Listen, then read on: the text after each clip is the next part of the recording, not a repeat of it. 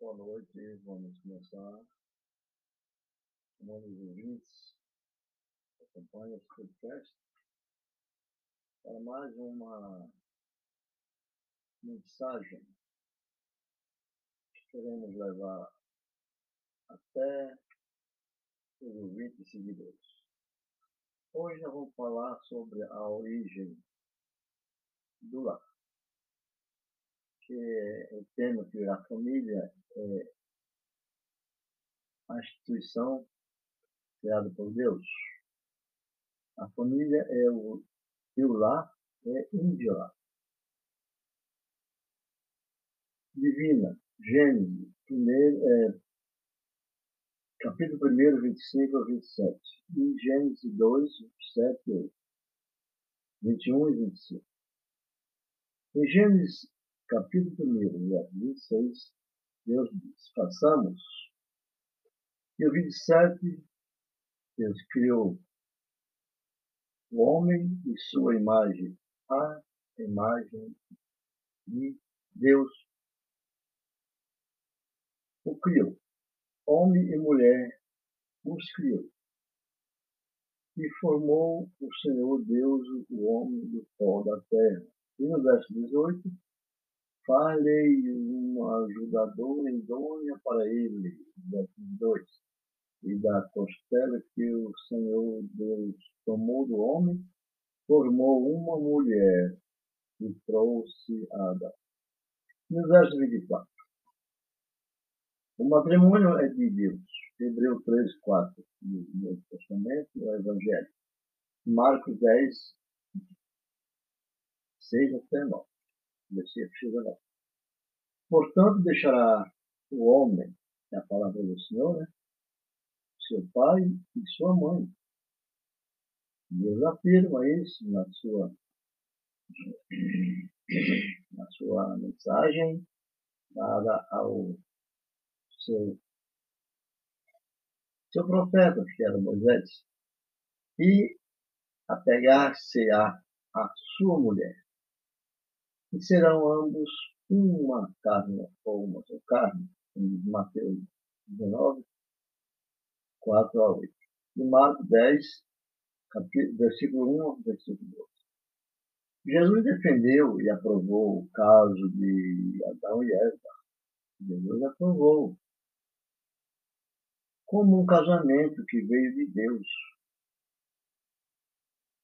pois não existia casamento ali, o que Deus buscava para isso. Essa obediência, mas Deus aprovou. E foi o único exemplo que Jesus citou sobre o casamento.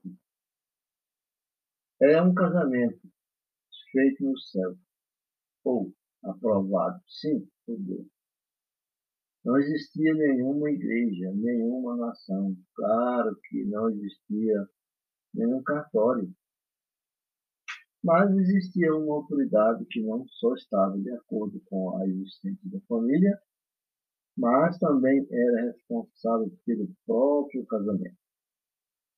Todo homem, todo casamento na Bíblia foi feito na presença da autoridade existente na época e ou com a aprovação das famílias envolvidas. Esse é um estudo do pastor Steve da Montgomery. Então, o lar é muito mais do que de um resultado de duas pessoas entrando numa união social contratada. É muito mais. É algo misterioso e glorioso, criado por Deus e permanente que se realize, se realize melhor dentro da estrutura que aquele que o instituiu estabeleceu. Deus. Como casamento não é acasalamento, lá não é só ajuntamento de duas pessoas que consentem. No começo da criação do nosso mundo, Deus proclamou que não é bom que o homem esteja só. E pelo homem, ele instituiu a família como centro da comunidade humana. irmãos, através da transição de culturas várias e famílias, existiu como uma sociedade natural que tem dado à alma de cada nação, que era para ser nutrida e protegida pelo pai de cada família. E levando em conta que o lar é algo feito por Deus, a responsabilidade de prestar conta a Deus vem com o privilégio de participar dele. Participando dele é um privilégio. Um privilégio para prestar conta junto a Deus. Podemos ver a ordem que Deus quer do lar. Deus criou um homem e uma mulher. Não foi um homem com duas ou mais mulheres, nem uma mulher com dois ou mais homens, nem homem com homem ou mulher com mulher. Aí está falando sobre a ideologia de gênero. Não. Deus fez um casal de um homem e uma mulher e deu um uso natural a cada um. Vejamos em Romanos, primeiro capítulo, no verso 26 e 27. De outra maneira será torpeza. Romanos 1, 27. Ou prostituição. Nós vamos, conforme está citado em 1 Coríntios, capítulo 7, verso 2. Cada privilégio tem a sua responsabilidade. Para a glória de Deus. Salmo 19, 1, Jeremias 9, 23, 24. Romanos 11, 36. Colossenses 1, 16, Apocalipse 1, 4, 5 e 12. O casal abençoado olha no casamento como um meio de servir, adorar e dar glória a Deus. A felicidade do homem não é o alvo principal do lar, mas a glória de Deus é. A felicidade pessoal e a, e a do lar é um produto de viver em acordo da vontade de Deus. O lar é o instrumento que uma família usa para dar glória a Deus. E a felicidade no lar é dada por Deus quando lar é feito, dirigido em obediência aos princípios com os quais Deus o instituiu. O depois do pecado, nós conhecemos bem, as, as limitações foram amplificadas. Gênesis 3,12. O trabalho era aumentado e obrigatório. As posições eram modificadas. O homem responsável com, com o suor em seu próprio rosto. A mulher sob missão com a dor. 1 Coríntios também, 14, 34, 35, 40. Né? Está no Velho Testamento, mas está aqui no Novo, como o apóstolo Paulo frisou. Pular. Sendo de Deus, Deus sendo imutável, todos nós podemos já ver a necessidade de obediência aos princípios com quais Deus o instituiu. Estes princípios não vão mudar. São princípios imutáveis. Enquanto o homem esforça-se para submeter-se aos mandamentos de Deus, ele é abençoado grandiosamente por Deus e Deus está glorificado. Pela palavra, pela fé, a contrição e a oração, quando o homem é em rebeldia esforça-se em fazer só a sua própria vontade, é quando ele traz para si traumas e problemas sérios. Deus, no julgamento, vai ser glorificado mesmo assim. Vai ser glorificado mesmo assim. Essas bênçãos, por causa da obediência ou trauma, por causa da desobediência, existe onde quer o homem esteja, e assim afetando toda a parte da sociedade. O amor no lar 1 Coríntios 13, 7 a 14. Oh, 1 Coríntios, perdão, 1 Coríntios 13, capítulo 4, verso 4 ao verso 7. O amor. No exemplo de amor, Deus é amor. 1 João 4, 8. Mas o homem não é. O homem não é amor. Deus manda o homem amar. Então, Deus manda o homem amar, o homem não é amor. Em Marcos 12, 30 e 31. Amor é essencial para um casamento, mas o casamento não depende no amor para continuar existindo. Não. O casamento não depende no amor para continuar existente. É o amor que depende do casamento para existir. Casão bíblica e socialmente reto dá um ambiente estável e permanente no qual pode crescer e amadurecer o amor é no casamento. Casamento força o casal a ser determinado a vencer os tempos de dificuldades e desenvolverem níveis novos de amor e de entendimento. Isso é o casamento. Há três palavras distintas no, no grego que são traduzidas pelo, pela única palavra amor. No grego, é traduzida essas três palavras. Amor é em português, popular.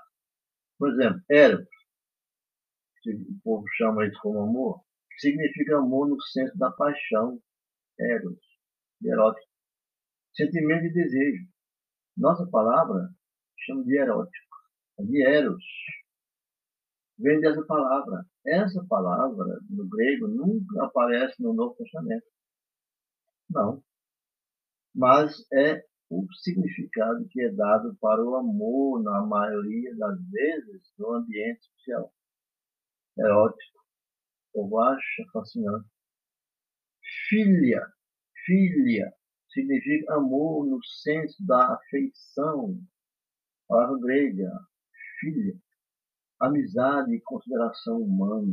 Nossas palavras, filantropia, filha, filantropia, muito usado nos meios sociais e nos ambientais nos lares, as pessoas que querem lutar em prol de outros, filantropia e calor humano, vem dessa palavra.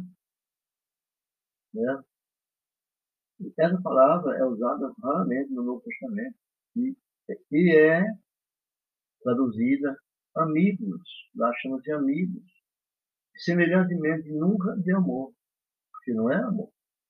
Todos os casos no Novo Testamento que essa palavra grega é usada são os seguintes.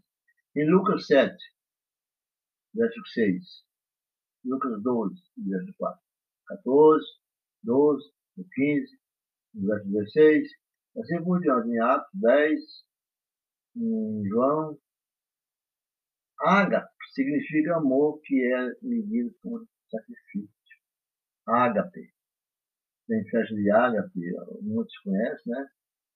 É essa, é essa palavra que é usada na maioria das vezes no Novo Testamento, ágape, para descrever o amor de Deus e o amor que ele cria no homem. Ágape. Então, é usada em João no capítulo 3, verso 16, e Romanos 5, 5. 1 Coríntios 13. Tem outros também, né? como a, a família cristã.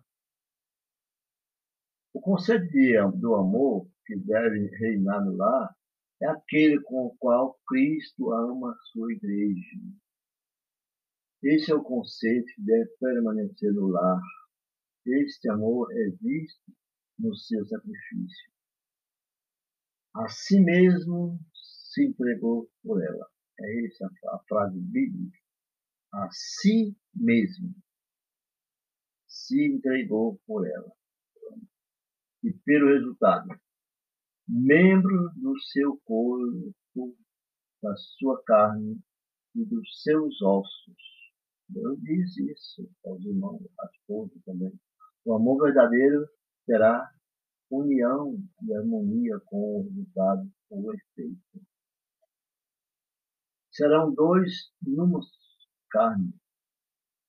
Esse é o casamento, a união. Significa muito além do ato do casamento. Não é simplesmente o casamento.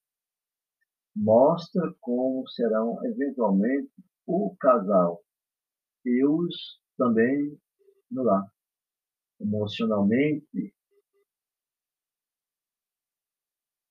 mental e espiritualmente unidos, mas isso só através do amor verdadeiro que procura ser um salvador do corpo. Efésios, Efésios 5, capítulo 5, verso 23, 25, 30 e 32. Esse capítulo de Efésios é, é bom sempre estarmos revendo, lendo, meditando nele. Onde muitos pastores falam nas suas igrejas sobre esses princípios. O amor e o lar diferenciados. Quer dizer, no amor se vê só felicidade, no casamento se vê responsabilidades responsabilidade diante do mundo e da humanidade. No amor só se vê felicidade. Mas no, no casamento é diferente, ao contrário do, do status que as pessoas querem. Seu amor é uma possessão particular. Casamento é mais que algo pessoal. É um status, um ofício. Então, é, amor é o porquê que deseja um lar. Lá é uma responsabilidade assumida. Amor é o porquê de ter lar. Quem casa, quer casa. Mas lá é uma responsabilidade assumida por causa do amor. O lar. O lar fornece um ambiente seguro para o amor amadurecer. O lar. Tudo isso opera para a glória de Deus. Tudo. Sem o amor verdadeiro, Pode haver uma família, mas não pode haver um lar. Uma família destruída, uma família debandada, uma família que pensa o contrário. O lar é outra coisa. O lar fornece um ambiente seguro para o amor amadurecer. O lar é o que dá o local no qual o amor verdadeiro cresce e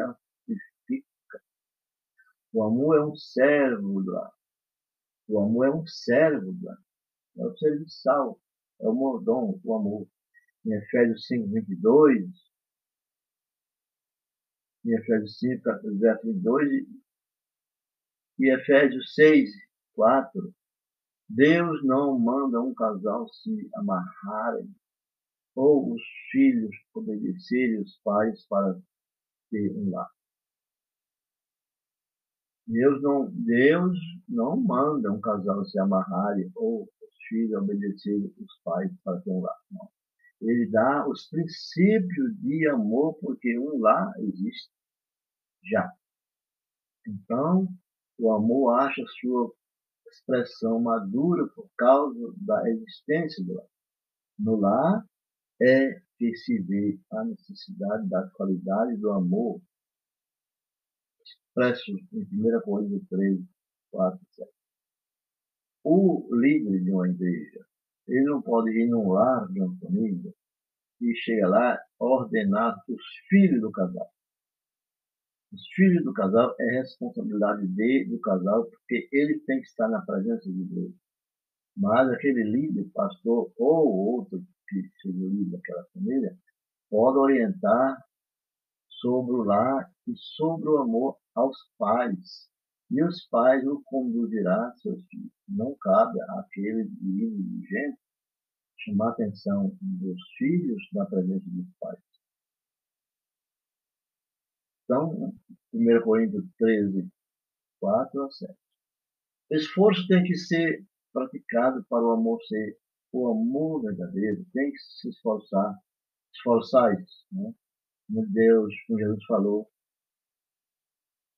E o ambiente onde este amor verdadeiro é exercitado é o lar.